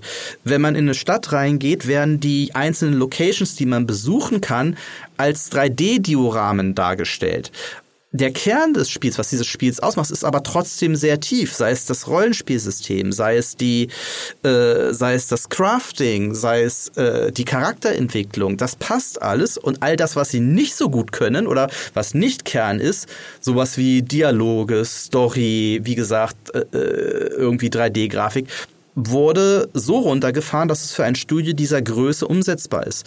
Und das ist für mich persönlich nach meiner Analyse so ein bisschen die Kernproblematik bei, bei äh, Piranha Bytes gewesen, weil für mich zumindest war weder tolle 3D-Grafiken Kern, es waren weder eine große Open World, sondern der Kern war für mich, wie gesagt, kleine, sehr liebevoll, detailliert detaillierte Open World, ähm, die Dialoge, ja, diese Art des Storytellings äh, und auch diese Freiheit, und da würde ich schon sagen, dass es da auch nach wie vor möglich ist, das mit einem kleinen Studio umzusetzen. Das haben andere Spiele äh, bewiesen. Um da nochmal ein anderes Beispiel zu nennen, ähm, äh, Rockfish mit Everspace 2. Es geht. Mhm. Ja, ihr legt da, glaube ich, beide genau den Finger in die Wunde, weil ähm, man sich jetzt natürlich fragt, äh, wenn ihr da über die Kosten und äh, darüber sprecht, dass ähm, Double-A-Spiele natürlich auch irgendwie einen gewissen Kostenfaktor haben, mehr als Indie-Spiele, sehr viel mehr als Indie-Spiele, ähm, fragt man sich eben, ob dieses Double-A-Modell langfristig denn noch tragbar bleiben kann, wenn Spieleentwicklung zwangsläufig immer teurer und immer länger und immer aufwendiger wird, weil ähm, Double-A-Spiele gerade in letzter Zeit sehr ungünstig, glaube ich, gesandwiched werden von einerseits Indie-Spielen mit sehr wenig Produktionskosten und ähm, erstmal keiner großen Erwartungshaltung, die dann die Chance haben, zu einem absoluten Überraschungshit zu werden, ähm, sehr viel einzunehmen, obwohl sie minimal, minimale Produktionskosten hatten. Also ich denke da an so quasi Welthits wie sowas wie Stardew Valley, das einfach als mehr oder weniger Hobbyprojekt von einer Person entwickelt wurde, dementsprechend quasi keine Entwicklungskosten hatte und jetzt äh, seit vielen, vielen Jahren sehr viel Geld einnimmt. Und auf der anderen Seite sind dann eben die AAA-Spiele, die AA-Spiele zwangsläufig mit ihrer Qualität und ihrem Umfang äh, in den Boden stampfen. Und AA-Spiele sind da immer so ein bisschen ungünstig gesandwiched, glaube ich, dazwischen. Und das, was du beschreibst, Heiko, ist vielleicht die einzige Lösung, die sie haben. Also sich wirklich sehr, sehr, sehr stark auf einen Faktor zu konzentrieren und den sehr qualitativ hochwertig umzusetzen. Also äh, da würde ich dir tatsächlich widersprechen, was ich leider auch muss, weil ich es vor einem Jahr prognostiziert habe, nämlich dass ein Comeback sogar von, von, von Double-A-Spielen. Ähm, aus, aus mehreren Gründen. Zum einen, weil eben in vielerlei Hinsicht äh, Middleware gerade in der Lage ist und die Unreal Engine 5 ist zum Beispiel weit genug, dass sie eben auch mit begrenzten Mitteln und Teamgrößen coole Ergebnisse erzielen kann.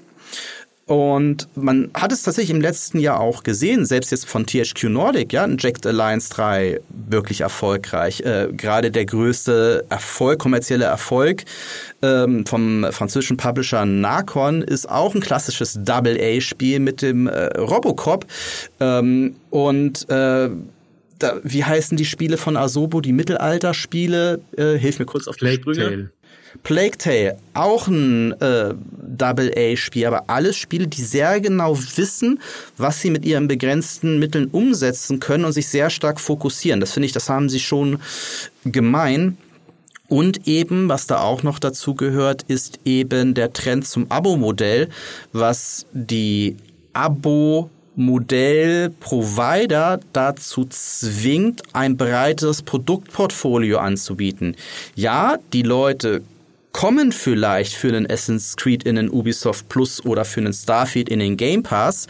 Sie bleiben aber wegen der Breite der Angebotspalette. Und das kannst du nicht nur mit AAA-Titeln füllen, sondern du brauchst eben auch die Indies und du brauchst auch die Double-A-Spiele. Ähm, auch ein Everspace 2 ist ein Beispiel dafür, dass man mit sowas äh, und wie man damit sehr, sehr erfolgreich sein kann. Ähm, also ich glaube schon, dass es diesen, diesen Raum gibt. Ich verstehe aber grundsätzlich, was du meinst, dass es tendenziell sicherlich schwieriger ist, ähm, weil die Finanzierung natürlich da nochmal einen Ticken komplexer ist als jetzt bei Indies. Ja, keine Sorge, ich, ich fühle mich gar nicht so widersprochen, weil ich glaube, das ist nämlich genau der Punkt, den du beschreibst, dass ähm, hm. es durchaus möglich ist, genau wie du es eben beschrieben hast, ähm, dass man. Stray ist auch noch ein super Grad, Beispiel. Ja, Stray auf jeden Fall. Stray habe ich ja selbst auch getestet. Ähm, ich meine, das wandelt ja eigentlich fast noch so an der Grenze zu, zu Indie-Spiel. Aber das war halt, ähm, das hat genau das perfekt umgesetzt, dass es sich sehr beschränkt hat auf das, was es sein will, das perfekt ausgeführt hat und äh, trotzdem nicht irgendwie gigantische ähm, technische oder, oder äh, umfangartige AAA-Ambitionen hatte. Im Gegenteil. Und das ist genau das, was du beschreibst, ist, glaube ich, der Punkt. Man muss diese, ähm, diese Gratwanderung muss man sehr, sehr gut allerdings hinkriegen als AA-Studio. Ja. Man hat ähm, mehr Risiko als ein klassisches Indie-Projekt und gleichzeitig hat man wenig, weniger Möglichkeiten als ein AAA-Projekt. Und deswegen muss man da, glaube ich, sehr viel mehr ähm, die möglichen Kosten und äh, ja, das, was man eben leisten kann, abschätzen. Sehr viel mehr als Indie-Spiele und auf eine andere Art als AAA-Spiele. Ich denke, das ist bei Piranha Bytes auch ein bisschen das Problem gewesen, dass sie sich eben nicht fokussiert haben, dass sie eigentlich so ein Elex 2 halt mit anderen Open-World-Spielen konkurriert, weil es bietet eigentlich alles an und macht eben nicht diese, diese Kompromisse, wie andere Spiele machen, die hier Psycho aufgezählt hat, sondern es macht halt alles irgendwie ein bisschen schlechter als die Konkurrenz. Und es ist dann immer diese, ähm, diese, sag ich mal, diese Begründung die Ausrede, ja, das ist halt so, das ist halt, das ist halt der Piranha Bytes Charme, aber ähm, du hast halt diese große Open World, gerade bei Elex, du hast Kämpfe, du hast Zwischensequenzen, sie wollen noch eine Story erzählen, sie wollen Charaktere haben und alles. Und du merkst aber, dass es hinten und vorne einfach nicht reicht dafür. Und es wäre schlauer gewesen, wenn man halt bestimmte Sachen halt rausgenommen hätte, den, den Fokus vielleicht kleiner gesetzt hätte, die Welt kleiner gemacht hätte. Und ähm, wenn dir jemand aber kommt jetzt und sieht halt ein Assassin's Creed auf der einen Seite und ein Elex auf der anderen Seite, der merkt ja, das sind vergleichbare Spiele irgendwie, ne? Third Person, alles hat, haben alles das gleiche, die gleichen Sachen. Aber der Qualitätsunterschied ist halt so gigantisch und das denke ich ist auch ein Grund dafür, dass diese Spiele auch international, abseits jetzt vielleicht von ähm, Osteuropa ein bisschen, wo sie durchaus ähm, Erfolge gefeiert haben, äh, nie durchstarten konnten und auch nie ernst genommen wurden tatsächlich, gerade in Amerika, mhm. ähm, weil bei einem Indie-Spiel sind auch die Spieler viel verzeihender oder wenn ein Spiel ist, das, wo du sagen kannst, okay, ja, dieser eine Aspekt, der, den haben sie zurückgefahren, aber dafür ist das der Kern, der macht richtig Spaß und so. Und das haben sie irgendwie verloren bei Piranha Bytes, glaube ich auch. Ja, ich glaube, das, was du beschreibst, ist fast schon so eine Art äh, Uncanny Valley-Effekt, irgendwie so ein Qualitäts-Valley fast schon, weil einfach je höher die Qualität eines Double-A-Spiels geschraubt wird, desto höher sind automatisch, glaube ich, oft die Erwartungen der Spielenden ähm, dass es eben auch an die Qualität dann eines AAA-Studios ranreicht. Also sobald du sagst, hey, ich möchte jetzt einen größeren Umfang machen, ich möchte jetzt auch eine Open World haben, wird die Open World an der Qualität eines AAA-Studios gemessen. Und das ist genau diese Gratwanderung, die sehr, sehr, sehr, sehr schwierig ist. Ich, ähm, findet sich ja auch preislich im vergleichbaren Rahmen. Das darf man ja auch nicht vergessen. Ne? Also ja. sie, sie begeben sich auch dadurch ja in die Konkurrenzsituation. Und wenn man dann eben sieht, okay, kann ich mir jetzt einen Ellenring für 60 Euro kaufen oder einen Elex 2 für 50 oder 60, dann ist das natürlich eine, eine Wettbewerbssituation, wo nicht sofort verständlich ist, wie das zustande kommt, so man sich nicht ne, mit den Hintergründen auskennt, weil irgendeinem jemand in den USA, der gerade Bock hat auf ein äh, Action-Rollenspiel aus der Schulterperspektive, klar, ist, dem ist halt erstmal egal, dass das nur 35 sympathische Leute aus dem Ruhrpott in Deutschland machen. Er weiß im Zweifel klar, nicht, wo der Ruhrpott ist oder was Ruhrpott-Charme überhaupt bedeutet. ja, absolut. Ich denke gerade an ein äh, anderes deutsches Spiel, das noch sehr, sehr, sehr viel dramatischer gescheitert ist, als es Elix äh, je erlebt hat, und zwar an Gollum zuletzt. Ähm, weil das ja nun auch eine Double-A-Produktion war, die an unter anderem ihren eigenen Erwartungen gescheitert ist und ihren eigenen Ansprüchen. Und nun stehen wir gerade vor der Situation, dass mit der Entwicklungsabteilung von Dedelic und Piranha Bytes ähm, ja zwei der bekanntesten und größten deutschen Entwicklerstudios geschlossen wären. Und da fragt man sich dann eben auch, was glaubt ihr, welchen Einfluss das auf die Außenwirkung von der deutschen Spielebranche haben wird? Also ich glaube jetzt für die internationale Außenwirkung ist es das mag jetzt zynisch klingen, nicht so super relevant, weil eben mhm. Piranha Bytes, wie Peter richtig gesagt hat, außerhalb von Deutschlands und Teilen Osteuropas jetzt nicht die Riesenmarke ist. Ja, äh, da gab, auch wenn man sich das auf Social Media anschaut, da gab es zur Schließung von Mimimi Productions, die sich eben auch auf internationaler Ebene mit ihren äh, Stealth ähm, Taktikspielen oder Strategy-Spielen ja auch wirklich internationalen Ruf erarbeitet haben, äh, gab ja. es da ein weitaus größeres Echo.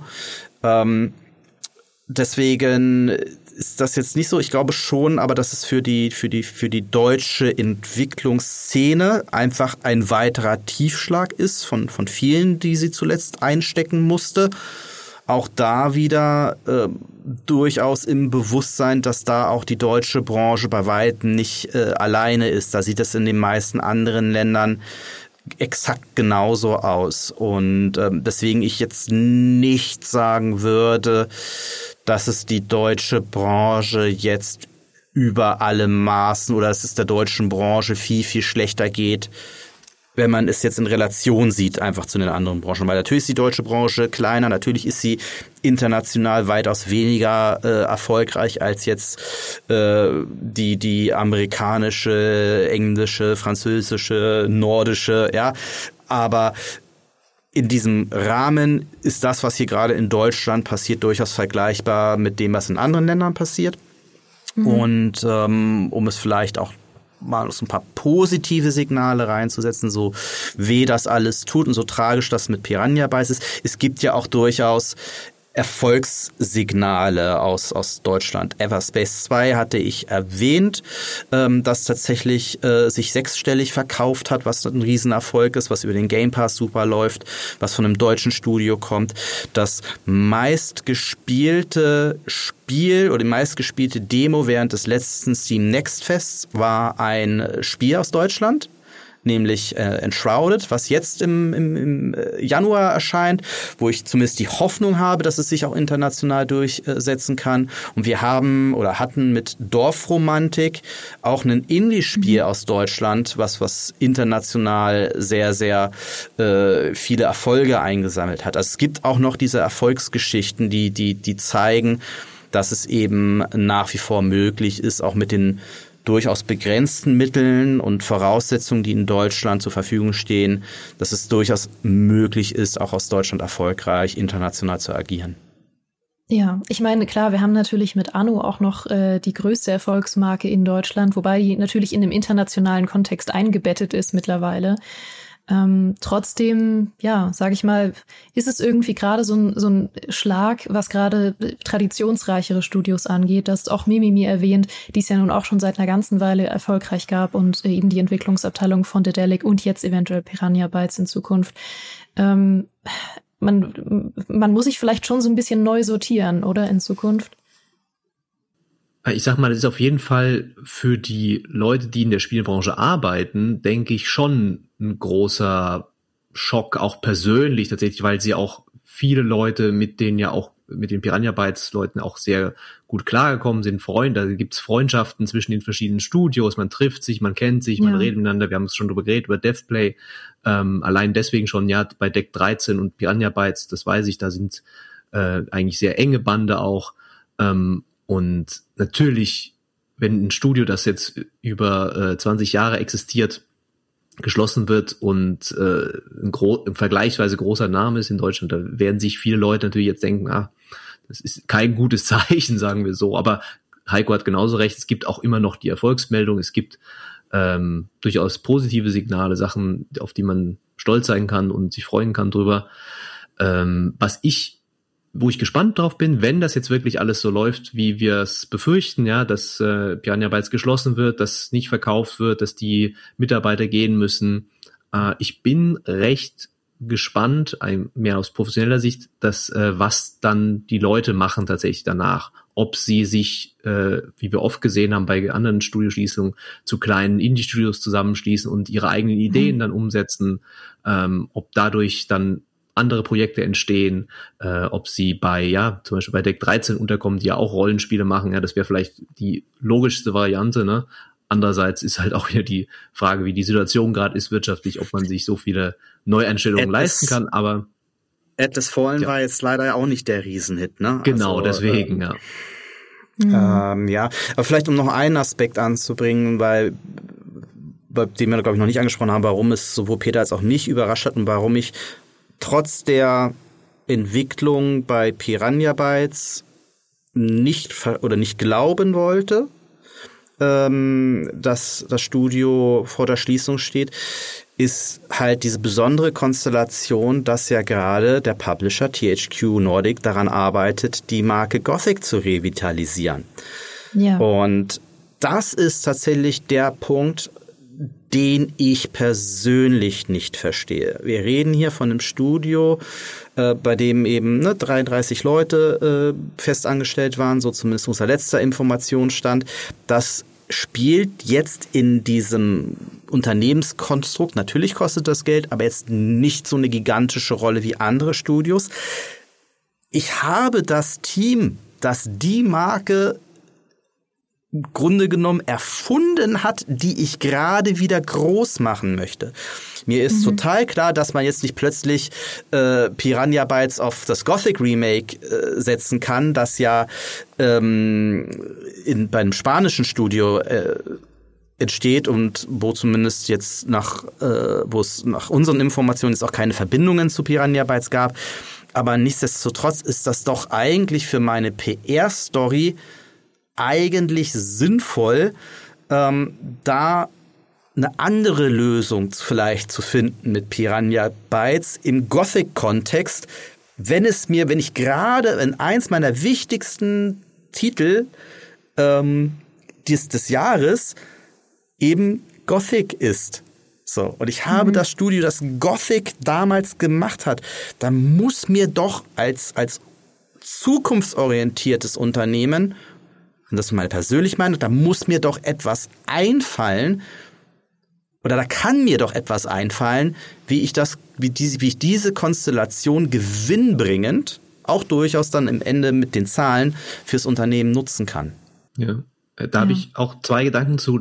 Zum einen würde das meine Theorie bestärken, dass da THQ Nordic nicht so viel ähm, Einfluss drauf hat auf diese Entscheidung, ne? weil ich denke, mhm. die Leute da sind durchaus, haben auch ähnliche Gedanken gehabt und haben das bestimmt auch solche Argumente äh, vorzuweisen gehabt. Und zum Zweiten mhm. ist es leider auch irgendwo ein bisschen Piranha Bytes Schuld, würde ich tatsächlich äh, sagen, meiner Meinung nach, weil sie ja jahrelang auch beteuert haben, Gothic interessiert uns nicht mehr. Wir wollen nichts mit Gothic machen. Mhm. Wir sind jetzt bei Elex. Wir haben kein Interesse mehr an Gothic zu arbeiten. Das hat Björn Pankratz mehrmals wortwörtlich so gesagt. Und ähm, dadurch hatte, haben sie sich natürlich auch in eine Ecke irgendwo rein mhm. argumentiert. Und ähm, ist dann halt auch schwierig zu sagen, ja, ah, jetzt machen wir Gothic. dann nochmal, ja. das ist, das ist mir halt auch über die Jahre sehr fand ich auch seltsam tatsächlich teilweise, äh, wie vehement das immer wieder betont wurde, wir wollen nichts mehr zu Gothic machen. Und das auch seltsam, weil natürlich Gothic ist halt auch das Spiel, das ihre Zielgruppe halt liebt. Ne? Und dann sagst du, nee, wir wollen damit nichts mehr zu tun haben. Klingt für mich auch nicht super schlau, jetzt, wenn ich jetzt so von außen das betrachte, ne? Dass man sagt, ey, man könnte ja sagen, ja, wir finden das total toll, was die beim Remake machen. Wir haben uns mit denen äh, besprochen, was vielleicht ja auch sogar passiert ist. Ich bin mir jetzt gar nicht ganz sicher, ob sie nicht mal irgendwie ähm, Consulting gemacht haben. Aber wenn, dann wurde das nie groß kommuniziert, ne? dass du sagst, hast, ja, mit Unterstützung von Piranha Bytes oder so. Das wäre mhm. ganz einfach zu machen, würde ich sagen, jetzt als Laie. Ne, dass THQ halt arbeitet ja häufig mit Consultants, ne? Haben sie ja auch bei ja. Jack the Lions äh, gemacht unter Stimmt, anderem. ja. Also ähm, ja, also wenn man das ist auch wieder, ne, das ist auf der einen Seite sympathisch, weil wenn man äh, äh, Piranha Bytes eins nicht vorwerfen kann, dann mangelnde Konsequenz. Also ja. ähm, sie sind klar in ihren Aussagen, sie stehen zu dem, was sie tun, aber auf der anderen Seite gebe ich dir natürlich da vollkommen ähm, recht, dass es natürlich auch eine, eine Chance gewesen wäre, wobei wir da natürlich auch ne, die nicht wissen, wie da tatsächlich die Hintergründe. Was wir aber tatsächlich ja wissen, ist, dass äh, am Gothic Remake ja mit Kai Rosenkranz jemand mitarbeitet, äh, der früher auch an den ersten Gothic-Spielen äh, mitgearbeitet hat, aber eben nicht mehr Teil dann später von Piranha Bytes war. Also es gibt da schon äh, Überschneidungen und wir wissen natürlich jetzt nicht, ob es da nicht auch persönliche Gründe eben gibt, dass es zu dieser Zusammenarbeit oder zu einem Consulting oder zu einer Zukunftschance für Piranha Bytes nicht gekommen ist. Mhm. Ähm, was ich an der Stelle noch als Hinweis geben kann, äh, wir haben jetzt relativ viel paraphrasiert aus zum Beispiel vergangenen Interviews oder äh, Videos auch, die wir auf der Gamster haben. Ich werde euch alles auf jeden Fall verlinken, ähm, auf das wir heute Bezug genommen haben, damit ihr euch selber auch nochmal ein Bild machen könnt. Sowohl die Videos, auf die wir uns beziehen, die Interviews, als auch natürlich unsere aktuellen Inhalte von Peter und Heiko, ähm, die die Situation nochmal schriftlich zusammenfassen. Vielleicht, was ich als letzte Frage noch ähm, ganz kurz äh, eure Einschätzung hören wollen würde, weil wir werden da, glaube ich, in Zukunft noch mal äh, intensiver drauf eingehen, wenn wir mehr Informationen haben. Dann würden wir auch sehr, sehr gern noch mal mit ähm, unserem Industrieexperten Human Nagafi darüber sprechen. Aber was ist eure grobe Einschätzung, wie es ähm, um die Zukunft von Embracer bestellt ist? Glaubt ihr, dass es da noch weitere Schließungen, Entlassungen und Co. geben wird? Oder könnte sich das jetzt bald mal endlich wieder auf dem aufsteigenden Ast bewegen? Uff, das ist ganz, ganz schwierig als, als äh, jemand, ja. der keine Ahnung hat, äh, muss ich ganz ehrlich sagen, von den wirtschaftlichen Zusammenhängen. Ne? Ich kann mir auch nur das nur anlesen und recherchieren mhm. und meine eigene Erfahrung als Redakteur da reinbringen. Ähm, ist für mich eigentlich fast unmöglich zu beantworten. Also ich könnte höchstens, wir könnten uns höchstens anschauen, was Embracer jetzt äh, für Spiele auf der Kette hat. Wir haben das Gothic Remake schon genannt als ein groß, äh, großes Spiel äh, und dann abschätzen, wie diese vermutlich performen werden. Aber ich denke ganz persönlich, dass es tatsächlich noch ein paar Meldungen von dieser Art geben wird. Ähm, ich kann mir nicht vorstellen, weil es einfach so groß geworden ist und sie haben so aus meiner Perspektive auch teilweise blind dazugekauft. Ähm, einfach die, die Meldungen haben ja über Jahre nicht abgebrochen. Was hat ein Embracer jetzt wieder gekauft? Dass äh, da bestimmt mhm. noch ein paar im, im Anführungszeichen Leichen im Keller liegen. Ähm, das ist jetzt ein bisschen geschmacklos, aber eben, dass da noch irgendwelche Studios oder Projekte sind, wo irgendjemand sagen wird, das können wir nicht mehr finanzieren, das müssen wir absägen. Und da gibt's bestimmt noch ein paar Sachen, die über dieses Jahr rauskommen werden, weil man ja auch nicht sieht, dass jetzt in der allgemein der größeren Branche jetzt ein Aufwärtstrend plötzlich kommt, weil jetzt, glaube ich, im Januar wurden in der IT-Branche schon wieder 30 Prozent der ganz oder 40 Prozent der äh, Kündigungen schon wieder ausgesprochen, die im letzten Jahr insgesamt ausgesprochen mhm. wurden. Also das ist für mich dann eher ein Indiz, dass es erstmal schlimmer wird, bevor es besser wird. Mhm. Ich kann leider, äh, also meine Prognose ist leider auch nicht äh, positiver. Ähm, ich, ich lehne mich da weiter noch ein bisschen aus dem Fenster. Ich würde fest davon ausgehen, dass es zu äh, weiteren Studioschließungen auch im Embracer-Kosmos äh, kommt, weil wir es aus, aus meiner Sicht hier eben nicht mit einem kurzfristigen Problem zu tun haben, sondern tatsächlich einen systemischen, wie dieses Konstrukt Embracer gebaut ist und auf den aktuellen Markt, auf die aktuellen Marktbedingungen ausgerichtet ist. Ich glaube, dass ich befürchte, dass die Probleme tiefer greifen, als nur zu sagen, wir optimieren den Cashflow, indem wir ein paar Leute entlassen. Ich glaube, dass es da ähm, um damit Embracer langfristig gesehen wieder erfolgreich werden kann, dass das, und das hat Lars Wingefors, der CEO, im Grunde genommen durch die Blume ja auch schon angekündigt, dass es zu strukturellen Veränderungen im Unternehmen kommen muss. Also wie das Unternehmen äh, von seiner gesamten Konzeption her funktioniert. Und das geht mhm. nicht ohne Schmerzen. Ja. Was ich äh, euch da draußen auch noch empfehlen kann, ist unseren äh, Report zu Embracer, zu der Situation. Ähm, den werde ich euch auch verlinken, wenn ihr euch das nochmal anlesen möchtet, wie die Situation da aktuell gerade ist. Ansonsten danke ich euch beiden erstmal sehr für eure Einschätzung der Situation. Und ähm, ich glaube, es ist deutlich geworden, dass wir allen Beteiligten das Beste für die Zukunft wünschen. Auf jeden Fall. Und danke an Piranha Bytes für viele tolle Spielmomente dieser, an dieser Stelle schon mal. Da kann ich mich nur anschließen. Ähm, wir sind sehr gespannt auf äh, eure Kommentare zu dem Thema und vertrauen natürlich darauf, dass ihr wie immer respektvoll bleibt. Wir hoffen, ähm, dass euch unser Talk oder Podcast, wie auch immer ihr ihn konsumiert habt, ähm, einen neuen Blickwinkel eröffnen konnte. Und wir hören oder sehen uns natürlich hier sehr bald wieder. Macht's gut. Tschüss. Ciao.